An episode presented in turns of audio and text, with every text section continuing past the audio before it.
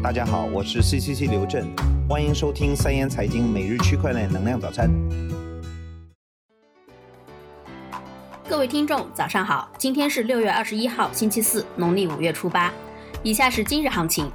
截止到北京时间今天上午六点整，币市行情整体走低，币安交易所行情如下：比特币报六千七百三十五点零五美元，跌幅百分之零点五八。以太坊报五百三十六点零五美元，跌幅百分之零点六八；瑞波币报零点五四美元，跌幅百分之一点八一；比特币现金报八百八十六点五一美元，跌幅百分之二点零八；EOS 报十点五五美元，跌幅百分之二点六六；莱特币报九十七点六三美元，跌幅百分之零点九六。以下是今日快讯，首先是时事方面消息。据韩联社报道，韩国数字货币交易所 b s o m 被黑客攻击，韩国 Bsum 被盗三千二百万美元数字货币，现暂停存款。Bsum 官方则公告称，由于安全问题日渐严重，交易所在改变钱包系统。在收到交易所通知之前，不要存款；在钱包完成其改变前，存款也不会进入钱包。据新华网消息。截至今年三月底，我国以区块链业务为主营业务的区块链公司数量达四百五十六家，产业初步形成规模。随着区块链技术创新发展逐步成熟，区块链的应用已从金融领域延伸到实体领域，其中包括电子信息存证、版权管理和交易、产品溯源、数字资产交易、物联网、智能制造、供应链管理等领域，形成了一批产业区块链项目。接下来是相关政策方面，澳大利亚税务局 ATO 将比特币等加密货币归类为需缴纳资本利得税的资产，并对其投资者进行了广泛调查。同时，ATO 正在使用强制性的一百点身份验证系统，该系统将实施数据匹配技术，以调查加密货币投资者。今年早些时候，ATO 发表了关于加密货币税收的指导意见。英国金融监管局针对未经授权的金融服务供应商 CoinBoost 提供包括数字货币在内的金融服务或产品发出警告，同时再次重申，请投资者只与获得授权的金融机构打交道。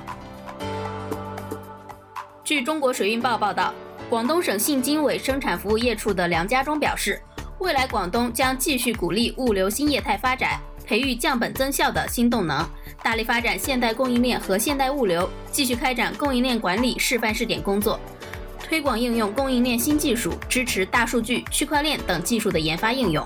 继续培育一批营业收入超千亿元、超百亿元的供应链骨干龙头企业和服务平台。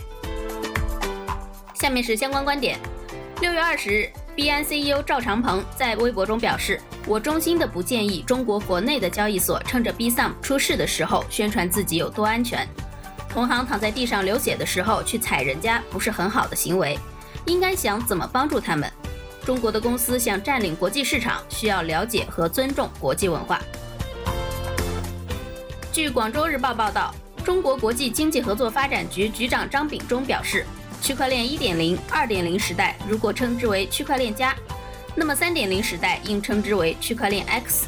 将更高效率地推动整个社会格局的变革。而对于当前的区块链的应用，还存在管理滞后、监管滞后等问题。推动区块链知识的普及，搞清区块链的发展方向，将对整个人类社会经济起到关键的作用。最后是市场方面动态。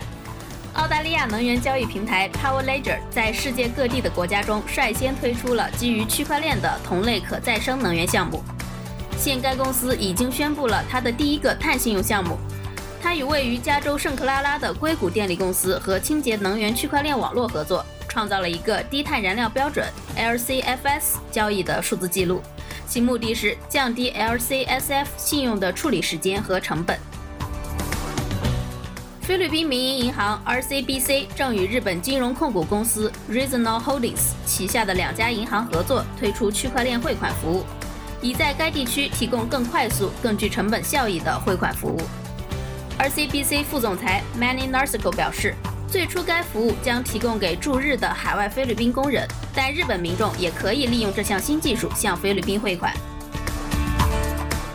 好了，今天的元气早餐就先到这里了。三言祝大家度过美好的一天，明天见。